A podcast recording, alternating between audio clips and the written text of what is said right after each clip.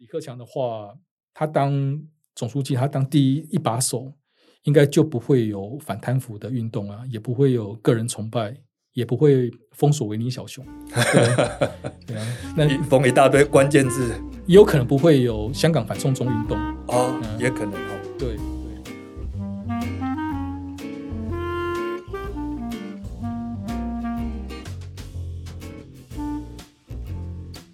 大家好，欢迎收听《逍遥看世界》。今天是二零二三年十一月一号，我是黄崇松，在我身边的是风传媒集团新新闻的副总主笔林廷尧。廷尧你好，黄总好，大家好。诶，要先跟廷尧恭喜，您入围了卓越新闻奖的新闻评论奖。那先预祝廷尧旗开得胜，赢得大奖。啊，你会请客吧？不得不请客，谢谢。哦、拿到会请客，对。那因为廷尧他长期关注中国的政经社会，还有两岸关系。那您也曾经在北京跟重庆驻点，是的，哦，所以有很多第一手的这个内幕消息。所以我们今天特别邀请他来跟大家谈谈最近最最火热的新闻事件，也就是中国前国务总理李克强逝世这个事情。哦，那我。发觉哈，这一次外媒很多报道这个事情，那我是不太了解说，说那为什么他李克强有什么重要性，或者这个事情有什么特别的地方，怎么会受到这么多外媒，甚或是全世界的关注？那第一个呢，李克强他是最短命的，寿命最短的一个总理哦，是啊，哎，那个周恩来他那活到了七十七岁，华国锋八十七岁，赵紫阳八十五岁，李鹏九十岁。四四位已经逝世的总理，他们都超过、呃、都是超过了，对他们，他们都是呃，都七八十岁的时候，对，然后远超过这个岁数。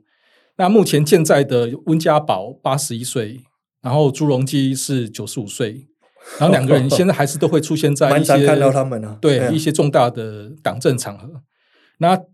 第二个呢，是他是学历最高的总理，哦，学历最高。呃，他是在文革之后呢，第一那个第一个就是开始读进入北大，然后读大学。他是北大的呃法律系，然后那个经济学博士。然后他的老师呢是很有名的厉以宁，厉以宁那个呃他的绰号叫做厉股份，厉股份，厉股份。然后厉以宁他另外一个就是搭档就是就是吴敬琏，那吴敬琏他有绰号叫吴市场。哎，一个是股份，一个市场，就代表说资本主义。哎，资本主义的，他们原本是一个社会主义的国家，是。但是他那个李克强，他所学的承袭的老师承的，这样来源呢，是属于那种市场派的改革开放的那种路线，这个蛮有意思的。嗯，对对。那所以他是有这样子的 DNA。那第三个呢，他是也是一个最没有存在感的总理，因为每个总理呢，大家都可以讲出一两个特色出来，例如说。周恩来就是外交，嗯，华国锋，你就想到他是毛泽东的一个接班人，然后他会讲两个两个凡事。赵紫阳呢，他有经济改革；李鹏呢，大家想到三峡大坝；然后温家宝呢，大家想说他是影帝，然后还有很大的那个就是家电下乡的政策。嗯，那朱镕基，大家对他印象最深刻就是国企改革嘛，是那时候国企改革很多人下岗。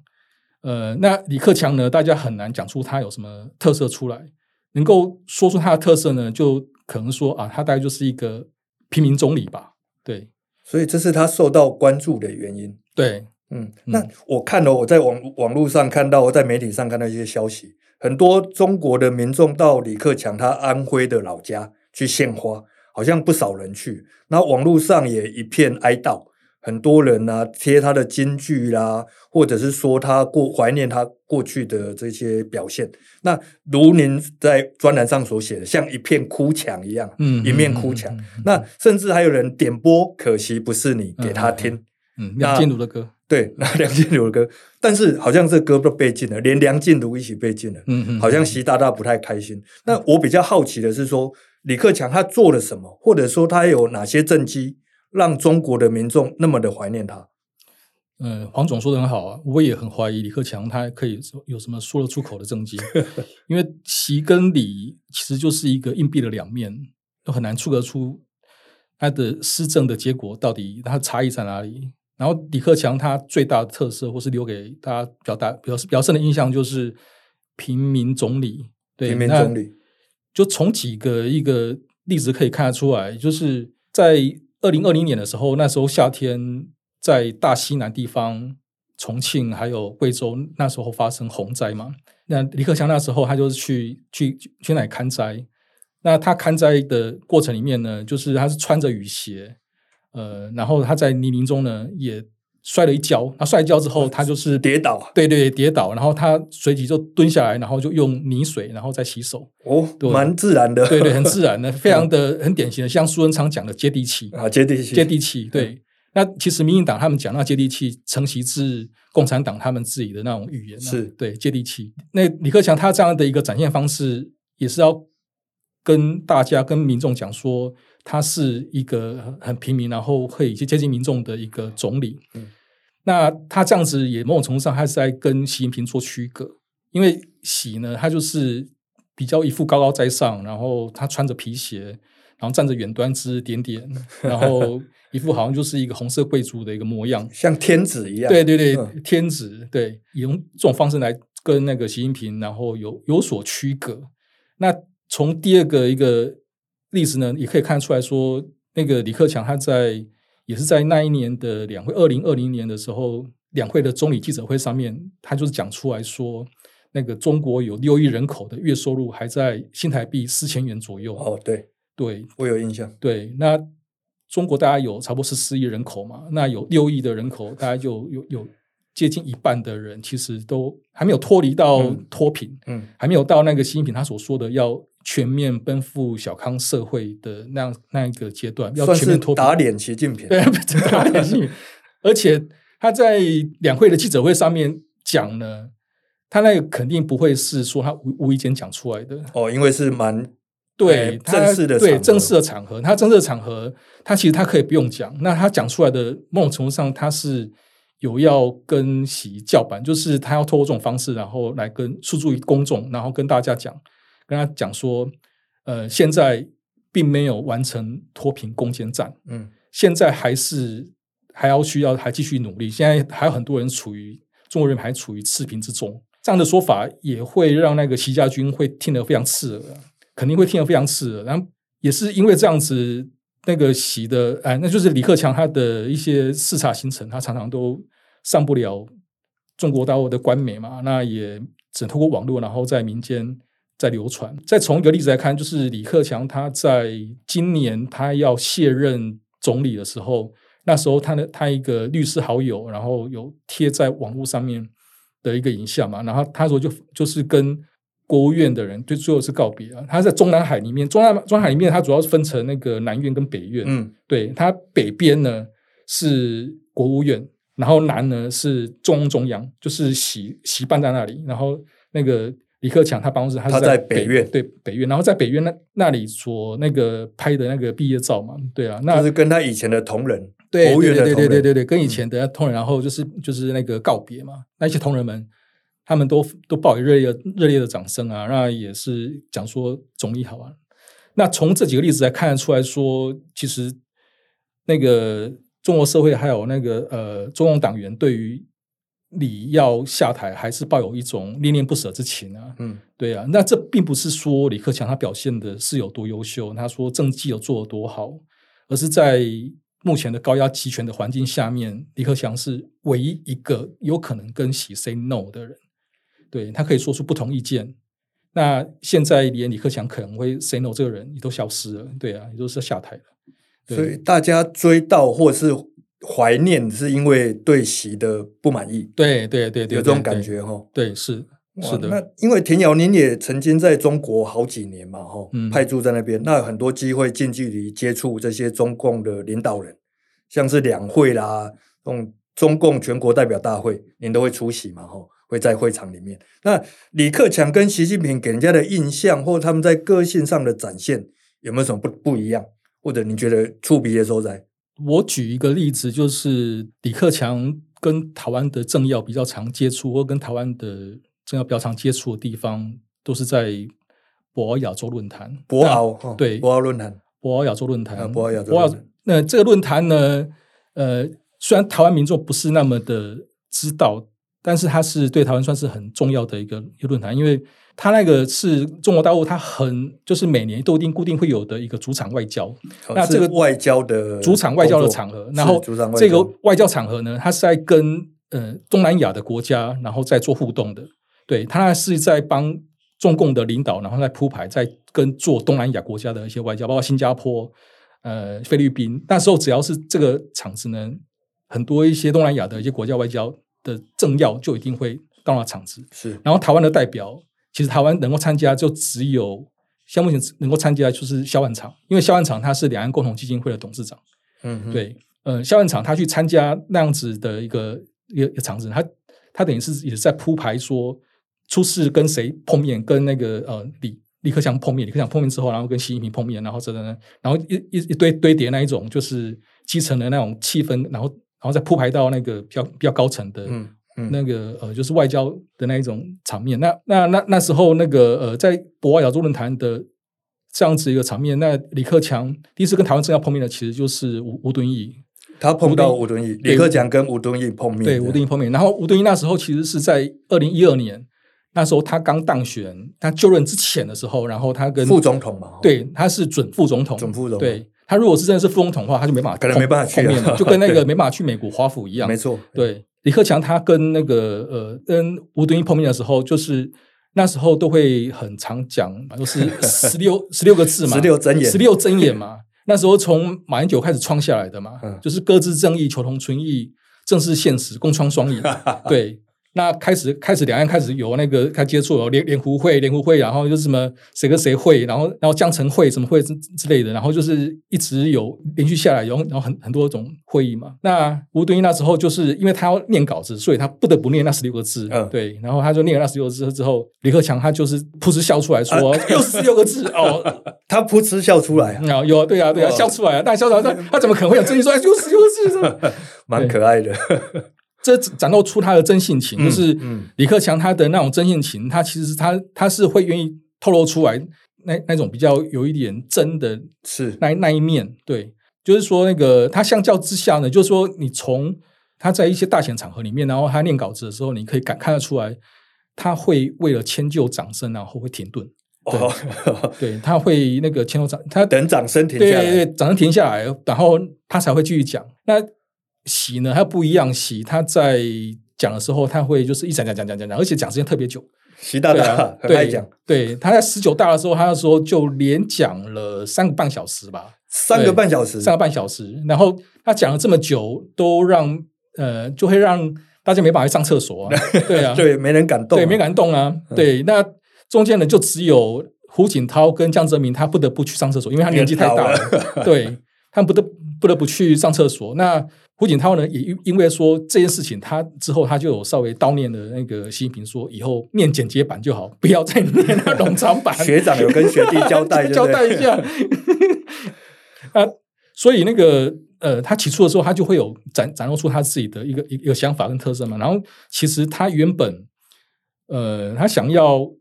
做的，或者说他要主导的那样子的一个。经济政策方向呢，就是要延续着胡锦涛的科学发展观呢、啊。科学发展观，对，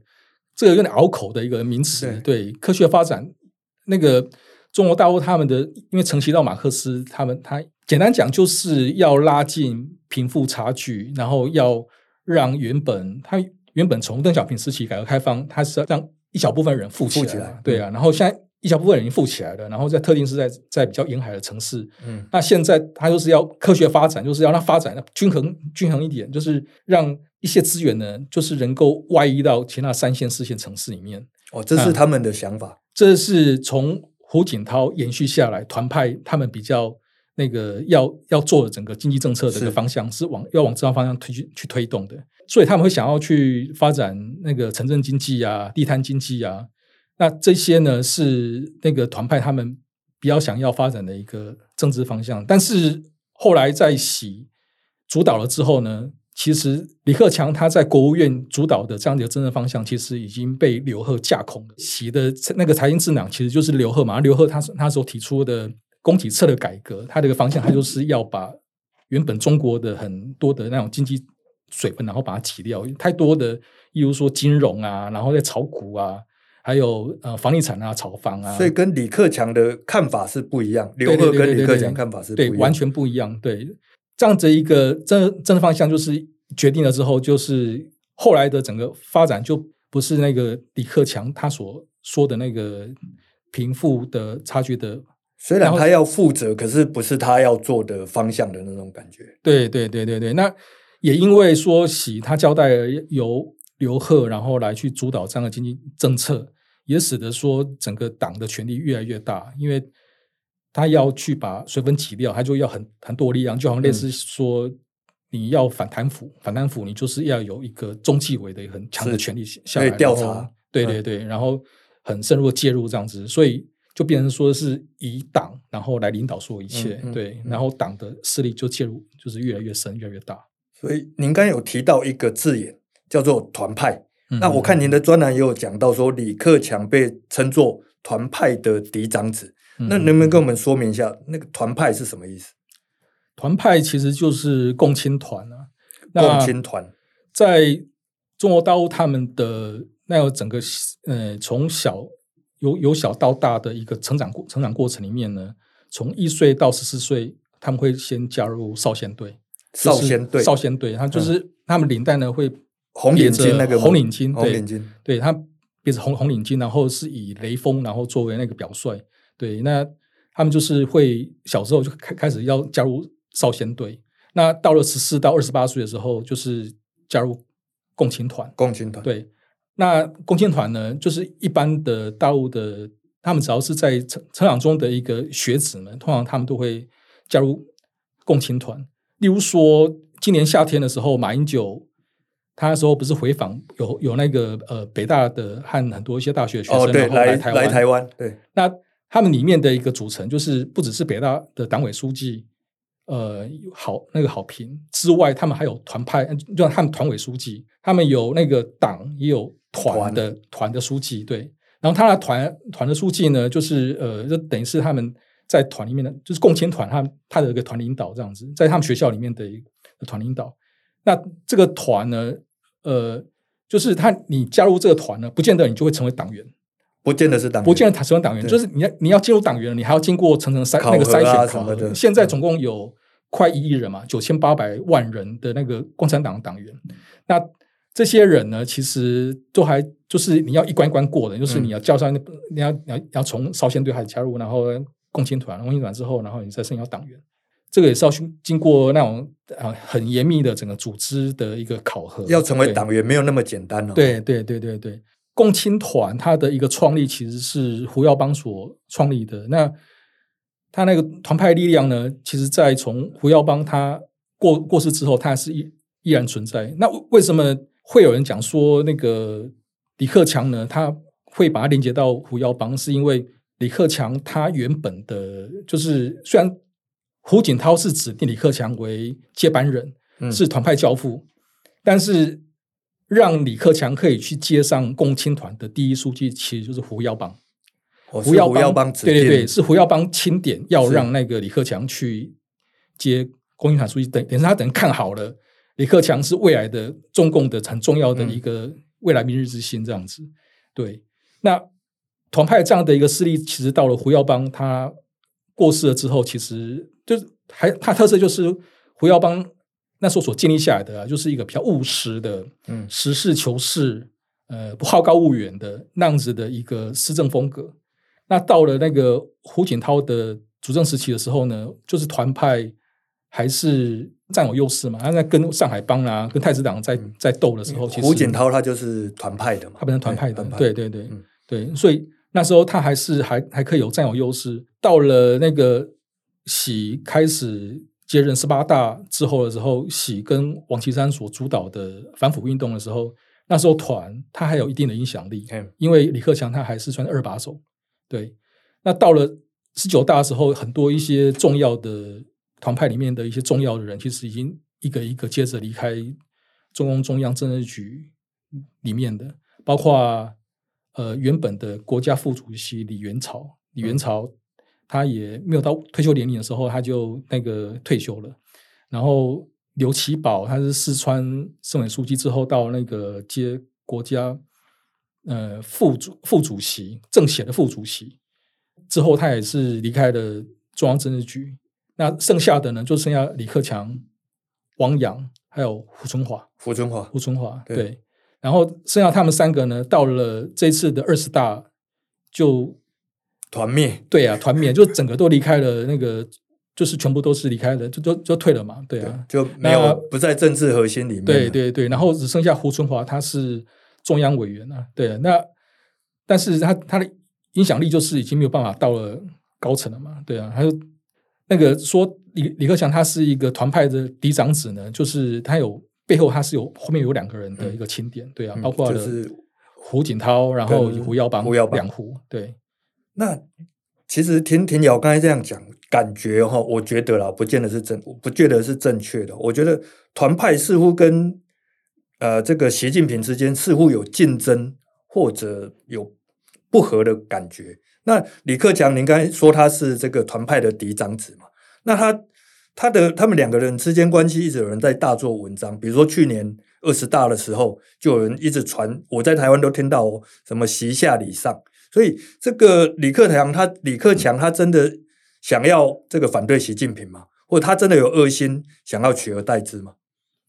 呃，一直都有这样子的一个。阴谋论跟传闻，嗯，然后几次传下来，经过了时间的一个考验之后，几乎都没有成真，没有成真啊，是没有发生的，还是被扑灭了？有可能被扑灭了。然后最后剩下就只是谣言嘛。那那李克强他也是常被形容说，在党里面可以制衡习近平的一个力量啊。那习李之间的不和也都是都是传啊，传传归传。到后来还都是，就是后来所建立起来的整个党的一些论述，都还是以习，就是紧紧围绕在以习近平同志为领导的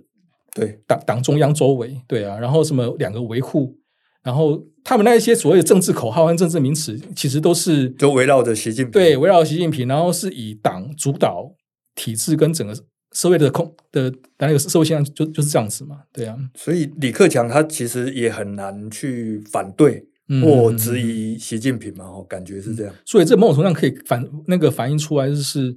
中国民众的他们的一个心理投射，嗯嗯、对他们的一个心理想望，他们面面面临到呃整个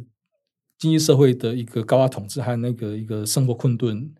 然后他们希希望能有所改变，但这改变呢？他又没办法从一些管道可以抒发出去，对他们上访也机制也是有限，嗯，那他们寄望就是上面有这样的一个圣君贤明领导的一个李克强的这样的形象，然后可以多少跟习近平反映，但想要透过李克强这样子的方式，然后跟习近平反映的这样的一个念头，现在也是因为虚无缥缈，甚至就就是现在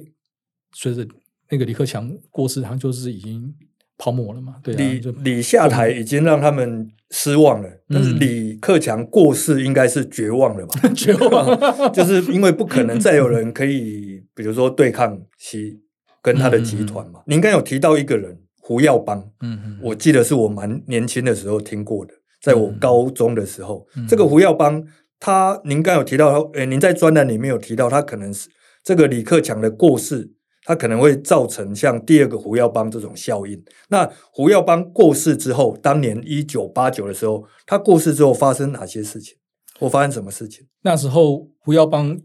一过世的时候，就是很多一些北大民众还有那个大学生，就是到天安门广场，然后去聚集嘛，然后是要纪念他。对啊，然后就是一直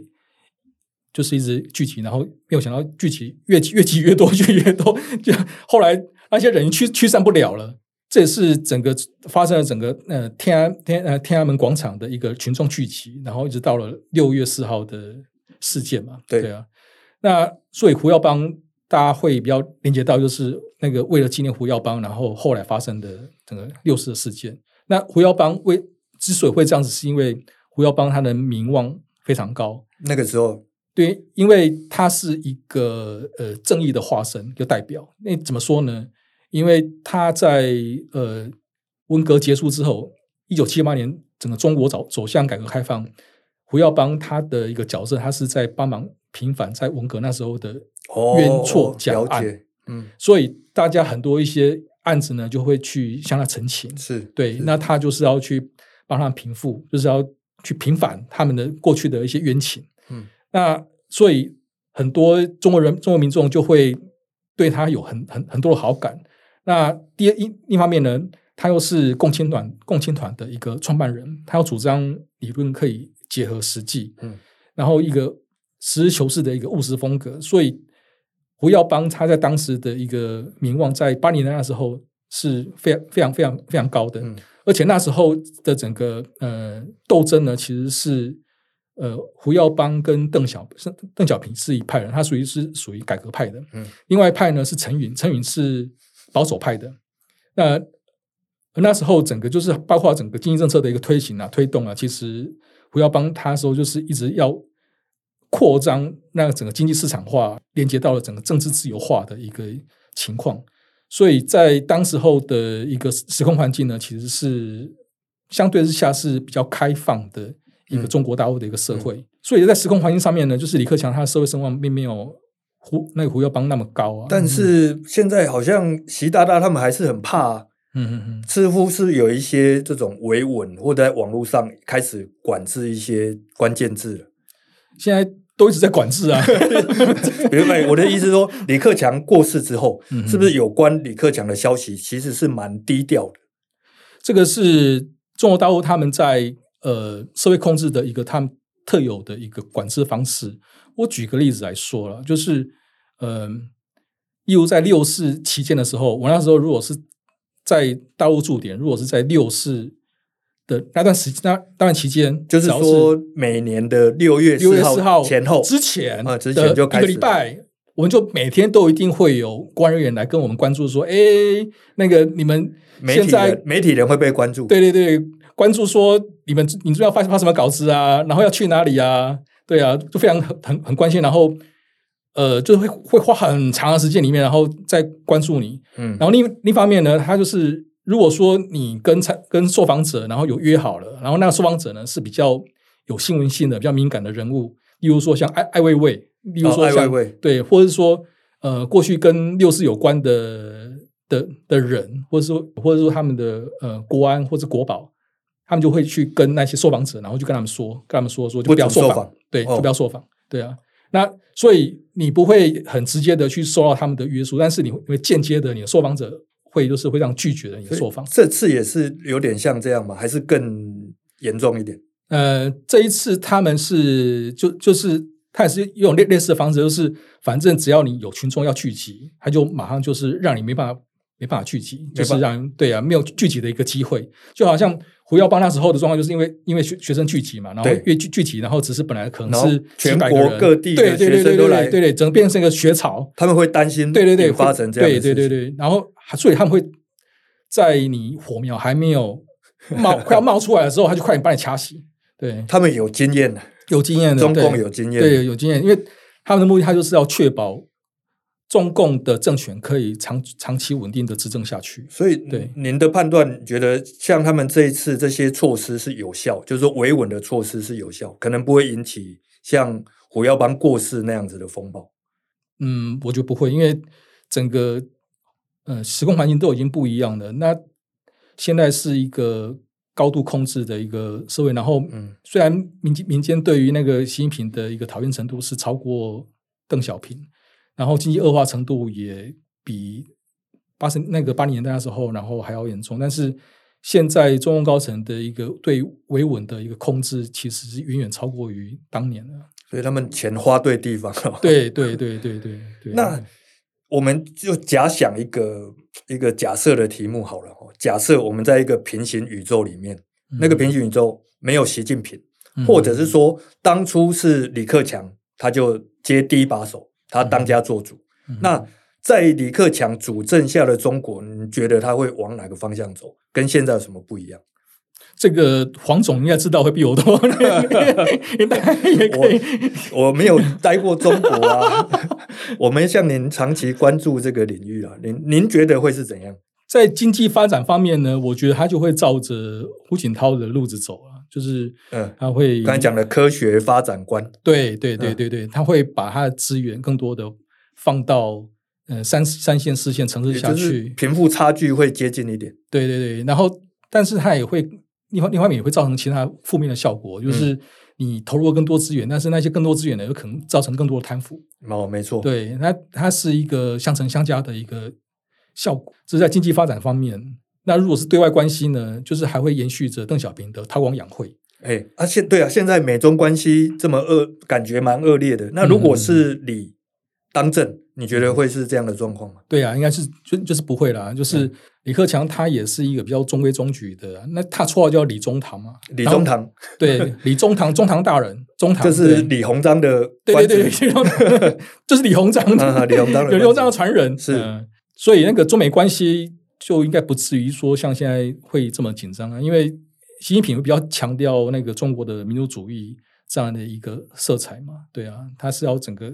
要不只要呃站起来，要富起来，而且要强起来。对啊，嗯嗯，他们要整个变成一个强国。那政治的一个继承呢，就是应该就会在现在这时间呢，应该就会有新的接班人出来了，应该不会洗进入第三哦，不能第三届嘛？哦，对对。对嗯，就是呃，依依照他们整个政治继承的一个逻辑，就是他们是五年换一届嘛，顶多一个人任期就是十年嘛，嗯、对啊。然后你十年一到话，你就要卸任，然后就是接下来有新的接班人，然后再出来嘛，然后就十年一代，十年一代。但是到了期就是整个被中断了嘛，嗯，对啊。还有整个就是他延续他第三任期。那如果说有李克强的话，他当总书记，他当第一一把手。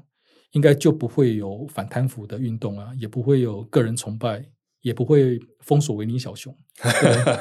对啊，那封一大堆关键字，也有可能不会有香港反送中运动哦，嗯、也可能哈、哦。对对，那我请教我李克强，我们刚才假设他在这个李克强当家做主的平行宇宙，李克强他的对台湾的态度是鹰派还是鸽派？我觉得那个李克强他是。说鹰派或鸽派呢，一直很难去。他对台湾其实某种程度上他算是比较友善的，嗯嗯。但但是他对台政策呢，他并没有主导权，哦，他还是在握握在习的手上。那如果假设就我们刚才那个平行宇宙里面，嗯、你觉得这个两岸的关系会不会比较好一点？会会比较好，会比较好，就比较好。有希望继续交流吗？会，对、嗯、对。所以有时候想想，诶，如果当初是这样。不是很好吗？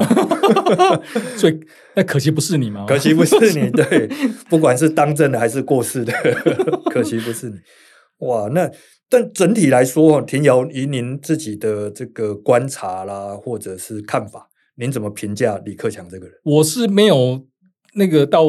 可以评价那个李克强那种盖棺论定的那一种那那那那种能力的。那那我可以我看了那个一些北大的学生呢，对于李克强的。那个晚年呢，他的一个说法，我觉得我非常贴切。晚年呢、哦，晚晚年就是那个就是祭悼灵堂，灵堂 上面左右挂两副的、那个。对对对对对对对对啊！当然，呃，它里面是写的说：“陪十年小心，赔十年小心，虽洁身自好，但活得憋屈。据一步之遥，一步之遥就是他原本就是有有可能会成为上位的嘛。然后他却急流勇退。”竟死的窝囊，然后他横批呢，就是无能为力。然后他另外有一条，他想要说：中规中矩，亦步亦趋，书生报国难成事。终非英雄也，非枭雄，患得患失，忍气吞声。中堂理政不恶言，终是生怜却负沧桑。他也是孟中也也是回应说。民众对他寄予的一些厚望，嗯、或者说希望他能够反映民众的一些想法，嗯、但是他到了上一层的时候，他就全部都卡住塞车，丢起来，哎，丢起来，对，所以才会说他是就是死的窝囊嘛，嗯，对，然后活的憋屈，死的窝囊，某种程度上这也是反映的那个普遍目前的大大陆民众对于李克强他的死之后的一个悼念，然后以及的一个感想，对。庭尧刚才念那一段听起来铿锵有力，我们会在我们的参考资讯也把它附上去。好，会田瑶再提供给我。OK，好，没问题。因为让我们的听众看看，这学弟就是北大的学弟嘛，嗯，对学长过世后，他们表达怎样的心情跟看法。那最后一个算是题外话，那请问田瑶，你喜欢读古诗哦？嗯，有兴趣的 有，因为我看您的专栏哦，副标常常是引用一些诗词，而且不是常见的诗词。嗯、我这次看您写这个李克强的专栏，我发觉我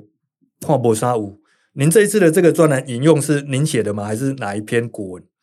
它来自于那个屈原《离骚》里面写的一篇文章，叫做《天问》。天问，天问，天问，我听过，但是里面那个诗词我还真没有看过。对，然后会用天问的那样子梦想，是因为现在中国大陆的他们现在民民众生活的非常困顿，但是